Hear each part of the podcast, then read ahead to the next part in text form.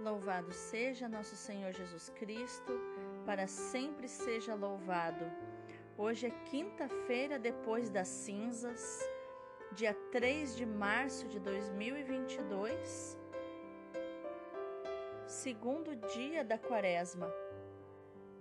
Santa Catarina Drexel, amor à Eucaristia e serviço aos índios e afro-americanos, rogai por nós. A primeira leitura de hoje é do livro do Deuteronômio, capítulo 30, versículos do 15 ao 20. Moisés falou ao povo, dizendo: Vê que eu hoje te proponho a vida e a felicidade, a morte e a desgraça. Se obedeceres aos preceitos do Senhor teu Deus, que eu hoje te ordeno, amando ao Senhor teu Deus, seguindo os seus caminhos, e guardando seus mandamentos, suas leis e seus decretos, viverás e te multiplicarás. E o Senhor teu Deus te abençoará na terra em que vais entrar para possuí-la.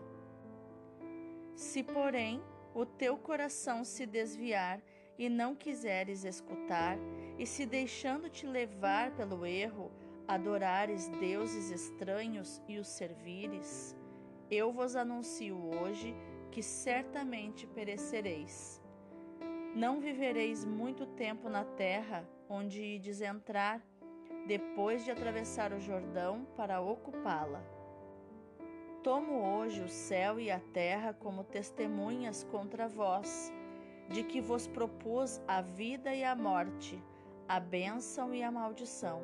Escolhe, pois, a vida para que vivas tu e teus descendentes, amando ao Senhor teu Deus, obedecendo a sua voz e apegando-te a Ele, pois Ele é a tua vida e prolonga os teus dias, a fim de que habites na terra que o Senhor jurou dar a teus pais, Abraão, Isaque e Jacó.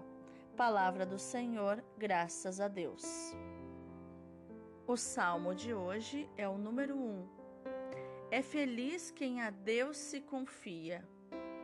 Feliz é todo aquele que não anda conforme os conselhos dos perversos, que não entra no caminho dos malvados, nem junto aos zombadores vai sentar-se, mas encontra seu prazer na lei de Deus e a medita dia e noite sem cessar. Eis que ele é semelhante a uma árvore, que à beira da torrente está plantada.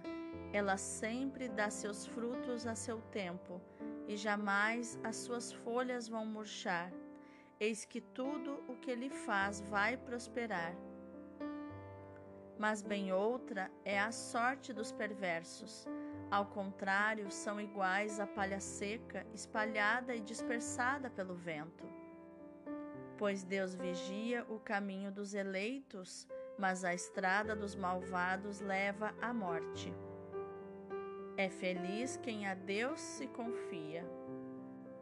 O evangelho de hoje é Lucas capítulo 9, versículos do 22 ao 25. Naquele tempo disse Jesus aos seus discípulos: O filho do homem deve sofrer muito, ser rejeitado pelos anciãos, pelos sumos sacerdotes e doutores da lei, deve ser morto e ressuscitar no terceiro dia. Depois Jesus disse a todos: Se alguém me quer seguir, renuncie a si mesmo, tome sua cruz cada dia e siga-me. Pois quem quiser salvar a sua vida vai perdê-la, e quem perder a sua vida por causa de mim, esse a salvará. Com efeito, de que adianta um homem ganhar o mundo inteiro se se perde e se destrói a si mesmo?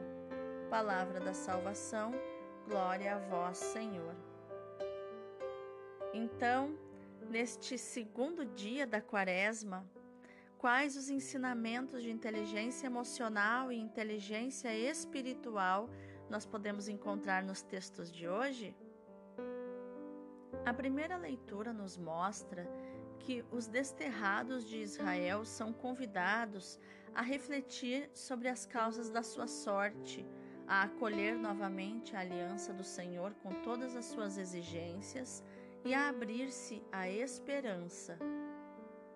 Para ser mais incisivo, o autor sagrado recorre à contraposição, dizendo que se trata de uma escolha entre a vida e a morte, entre o bem e o mal, entre a bênção e a maldição. É preciso fazer uma opção responsável, com todas as suas consequências, uma opção de pessoas adultas, emocionalmente adultas, espiritualmente maduras e bancar as consequências das suas escolhas, pagar o preço pelas suas escolhas. O céu e a terra são testemunhas dessa opção, como diz o versículo 19. A vida é um dom de Deus, mas também é participação no seu ser. Deus é aquele que vive e faz viver. É preciso estar unidos a Ele no amor e na obediência aos seus preceitos. Esses preceitos não têm outra finalidade que não seja a de nos ajudar a percorrer os seus caminhos e a alcançar a sua promessa de vida e de bênção. Já no Evangelho, Jesus anuncia pela primeira vez a necessidade da sua paixão aos discípulos que acabavam de lhe referir a opinião do povo sobre ele e de proclamar a sua fé. Jesus reserva esse ensinamento a um pequeno grupo de discípulos, os mais íntimos. Mas a todos ensina o caminho a seguir por quem pretende tornar-se seu discípulo. De acordo com os costumes de então, quem decidia tornar-se discípulo de um rabi caminhava seguindo seus passos. Aqueles que o querem seguir, Jesus apresenta o caminho da abnegação, do sofrimento e da morte, o caminho da cruz. Era frequente, sob a dominação romana, que um condenado carregasse o braço transversal da cruz desde o lugar da condenação ao lugar da execução. Então, tratava-se de uma imagem tremendamente realista. Seguir a Cristo era viver como condenados à morte pelo mundo, prontos a enfrentar o desprezo de todos. A Quaresma nos convida a fazer essa experiência de morte. E a morte, ela é um é sempre um bom convite a refletirmos sobre muitas coisas na nossa vida, sobre o que é a vida, o que realmente é viver. A nossa geração é uma geração da futilidade, da alegria. As redes sociais, é, lógico, são lugares onde colocamos os nossos bons momentos, né? É, é até desagradável para nós mesmos quando passamos por eventos tristes nas redes sociais, porque é um lugar de entretenimento, mas só contém uma fração da vida das pessoas, a parte boa. É como um álbum de fotos que nós abrimos para recordar momentos bons. Mas essa geração acredita que a parte boa, essa pequena fração, é o todo da vida das pessoas. Então, isso acabou é, fazendo com que nós tivéssemos uma cultura de só sorrir, de só ser feliz. As pessoas de hoje têm muita dificuldade de sentir, têm muita dificuldade de se vincular e têm muita dificuldade de chorar.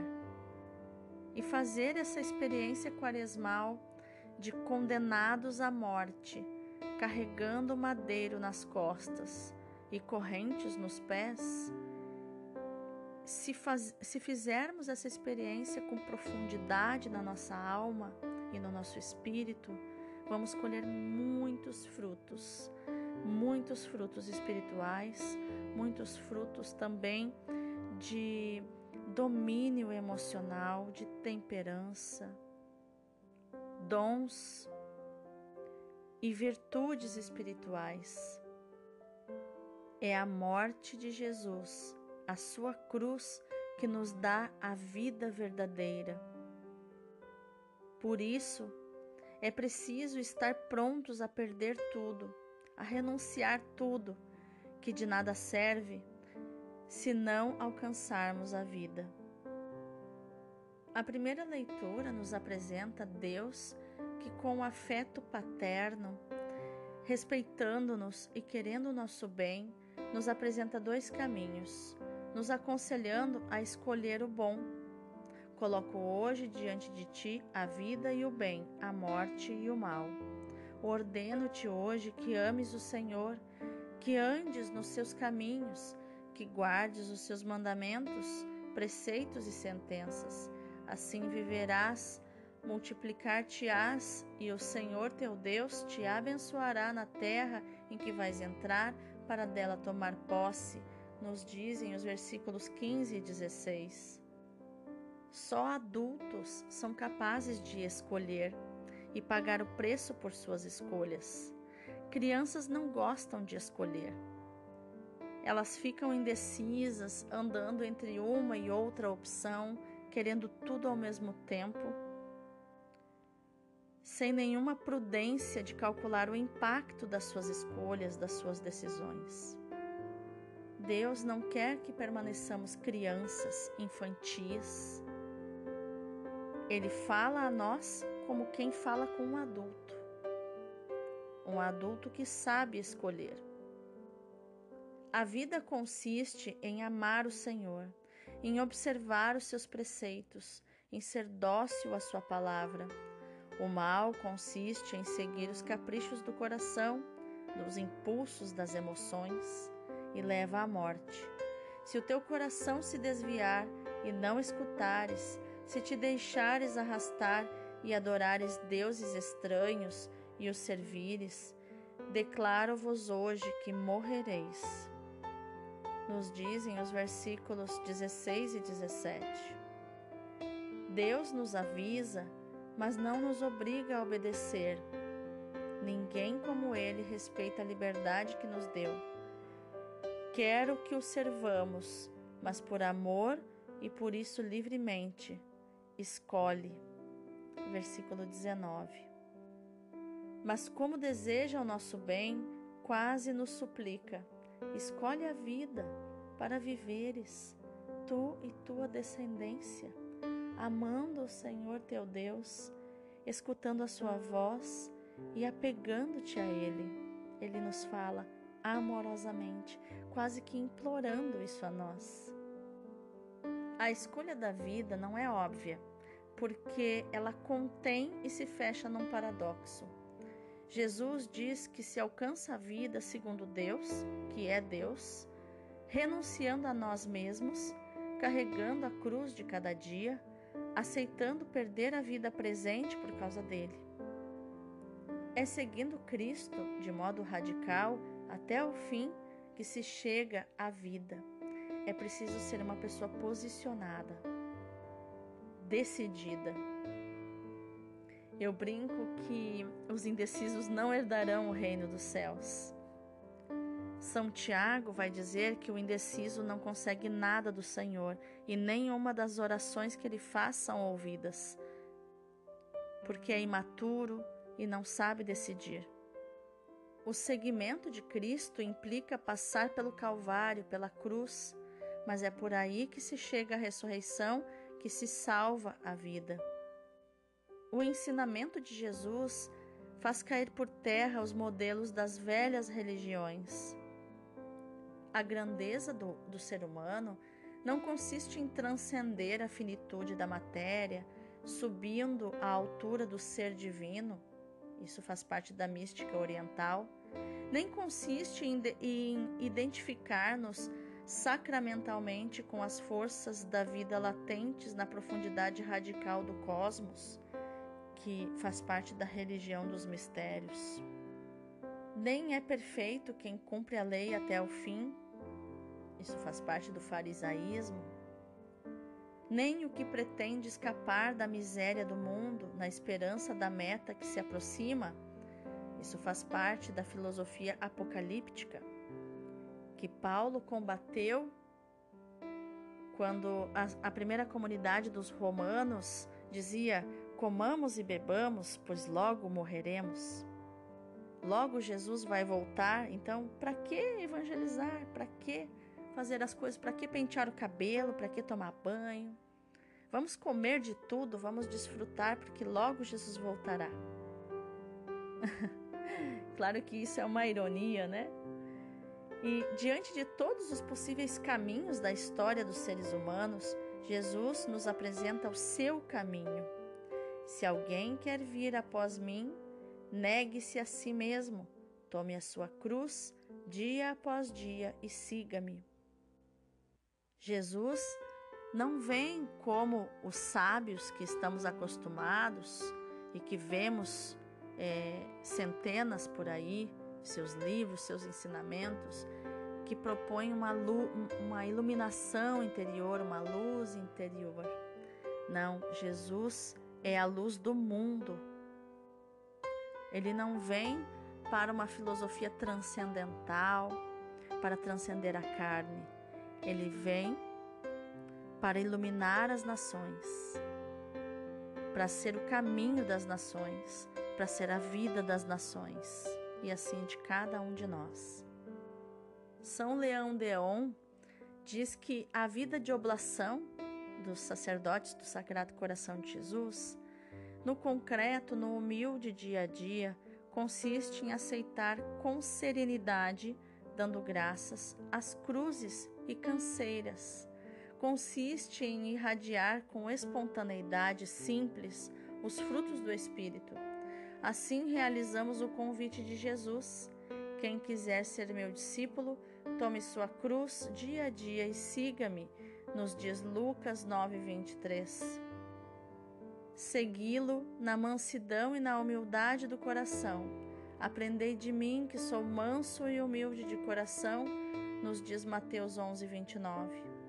Irradiar alegria, paz, bondade, para alívio não só nosso, mas também dos nossos irmãos. Assim como sacerdotes do coração de Jesus, vivemos hoje no nosso instituto a herança do Padre Deon. Escrevem a nós os padres do Sagrado Coração. Vamos orar? Senhor Jesus, o teu desafio é tremendamente claro, deixando-me sem escapatória possível, ou a salvação imediata, que me levará a perder a vida, ou a renúncia de mim mesma, que me conduzirá à vida. O Senhor me desafia, não só com palavras, mas também com o teu exemplo, pois o Senhor quis percorrer antes de mim o caminho que leva à salvação. Confronta-me, Senhor, o quanto quiseres, pois assim encontro a verdade, que és tu.